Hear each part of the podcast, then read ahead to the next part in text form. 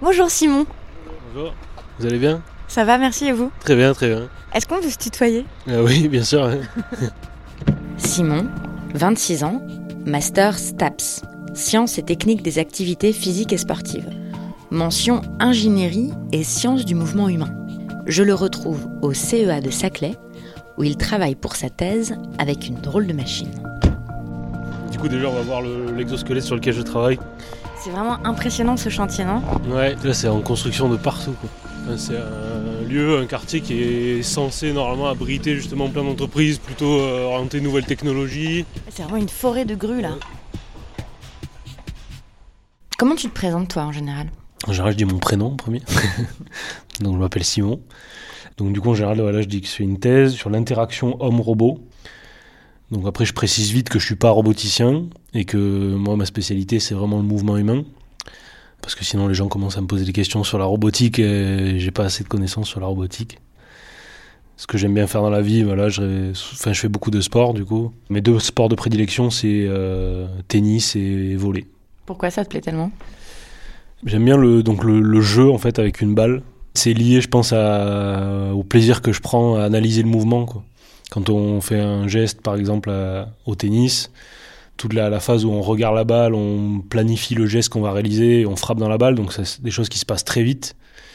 Mais il y a énormément de calculs à faire. En fait, le cerveau doit, beaucoup euh, réfléchir en fait pour réaliser ces mouvements. Nous, c'est des choses qu'on fait spontanément, euh, dont on se rend pas compte. Mais par exemple, si on essaie de le faire en robotique, si on essaie de faire un robot qui est capable de jouer au tennis, on se rend compte que c'est vraiment très très complexe. On n'y arrive pas d'ailleurs, on n'arrive pas à faire un robot qui bouge aussi vite et aussi bien que l'humain. Enfin, N'importe qui qui est capable d'attraper une balle ou de juste d'attraper une bouteille d'eau qui est posée sur la table, déjà c'est une prouesse euh, physique. Contrôler un membre, par exemple un bras avec euh, autant de degrés de liberté, d'articulation, de muscles, et le contrôler aussi précisément. Enfin, le corps humain, c'est une machine extraordinaire quoi, pour bouger. Quoi. Le mouvement, c'est le, on est, on est des génies en fait du mouvement quoi.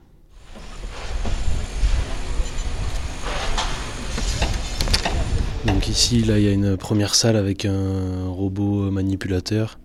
Il programme le robot pour, pour une tâche précise, quoi. C'est une petite expérience de, de recherche. Et donc là, on arrive dans la salle où moi je travaille avec l'exosquelette. Oh Donc ça, c'est l'exosquelette Hubble, s'appelle Hubble 7D. 7D, c'est le nombre de, de degrés de liberté en fait. Parce qu'il y a trois articulations à l'épaule, une articulation au coude et trois articulations au poignet. Donc là, on a les deux membres supérieurs, bras droit et bras gauche, qui, représentent le bras humain, de l'épaule jusqu'au coude. Donc on place le bras dans la gouttière et on tient la poignée, et c'est comme ça qu'on manipule le- l'exosquelette.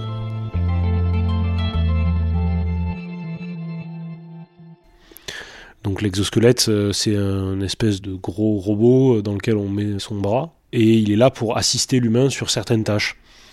Les tâches, ça peut être le soulevé de charge, par exemple, l'exosquelette peut aider à porter une charge lourde. Donc euh, nous, on dirige le mouvement, mais c'est l'exosquelette qui force à notre place. Euh, il peut aussi aider en rééducation, si on perd l'usage d'un bras, qu'on n'arrive plus à bouger le bras, par exemple les personnes qui font un AVC ou des pathologies comme ça. L'exosquelette peut euh, produire le mouvement, nous on n'a que à suivre le mouvement. Au fur et à mesure qu'on se rééduque, l'exosquelette va laisser un peu l'humain agir et donc l'humain va, va réussir à se rééduquer. Bref, il y a plusieurs utilisations possibles de l'exosquelette. Et par contre, la manière dont on apprend à l'utiliser, on ne sait pas comment ça se passe actuellement. On ne sait pas comment le cerveau gère ça, comment le corps gère ça. Et moi, vraiment, du coup, c'est l'objectif de ma thèse. Le mouvement humain, euh, je pense, peut-être c'est une déformation professionnelle, mais j'y pense tout le temps. Même quand je vois quelqu'un marcher dans la rue, je réfléchis à pourquoi il marche à cette vitesse. euh, il y a un trottoir, il va devoir lever le pied. Comment il fait pour décider à quel moment il lève le pied, etc. Je pense que j'ai un peu des déformations professionnelles là-dessus. Quand j'étais petit, je pense que j'étais très réservé, plutôt timide. Par exemple à la plage ou choses comme ça. Je regardais beaucoup les gens jouer aux raquettes, par exemple. Je regardais sans bouger, sans agir. Et par contre, au moment où moi je prenais la raquette, eh ben, j'essayais de reproduire le mouvement que j'avais observé pendant des, des heures. Du coup, je pense que j'étais plus observateur. Et euh, en grandissant, j'ai eu une période en fait où j'avais du mal à justement à m'impliquer dans des projets. À...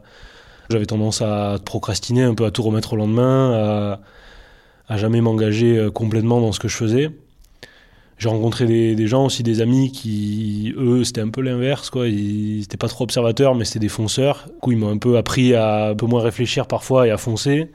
Et finalement, je pense que j'ai réussi à trouver un peu un équilibre entre les deux, quoi, et sans complètement mettre de côté euh, ce côté observateur, aussi savoir euh, entreprendre et savoir me projeter et agir réellement, quoi. Du coup, j'ai fait donc master ISMH, donc pour ingénierie et sciences du mouvement humain. C'est un master euh, d'analyse du mouvement humain, de compréhension du mouvement humain, explication aussi, et ensuite euh, transposer ces connaissances au domaine de l'ingénierie.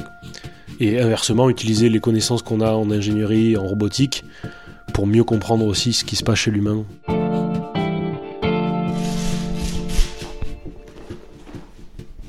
Alors, attends, euh, tu veux que je me mette dans cet instrument-là? Oui, exactement. Donc, je vais t'attacher le bras.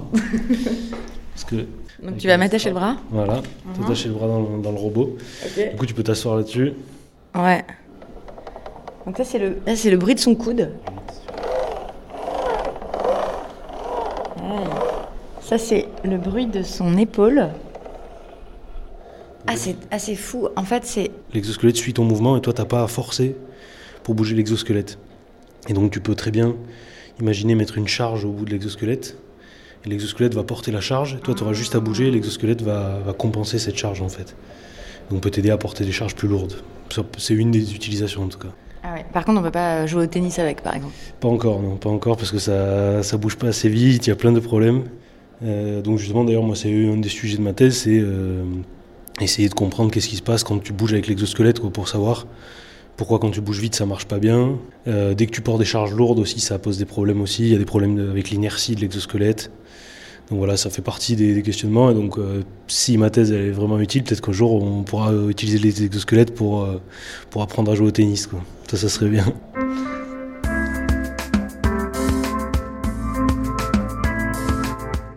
Sur ce que je veux faire plus tard, en fait, j'exclus pas du tout de complètement changer de domaine. Disons que ce que je fais actuellement, ça me plaît beaucoup, mais il y a quand même beaucoup de temps passé derrière l'ordinateur ben, à, faire des calculs, à faire des programmes. Et ça, par contre, au moment où je suis devant l'ordinateur, au moment où je réfléchis, ça m'intéresse parce que les réflexions qu'il y a derrière m'intéressent.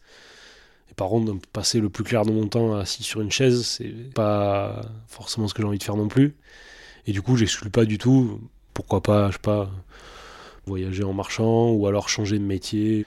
Même si tu as trouvé une voie qui, dans laquelle tu t'es beaucoup épanoui, qui a changé ta vie Ouais, parce que je pense qu'en fait ça peut changer euh, les, envies. Je pense que je vais continuer encore, c'est sûr, quelques années là-dedans. Déjà, je vais finir ma thèse parce que ça me motive et tout. Et souvent, en fait, je garde à l'esprit que je peux, je peux faire autre chose, quoi. Il n'y a rien qui est, qui est figé, en fait.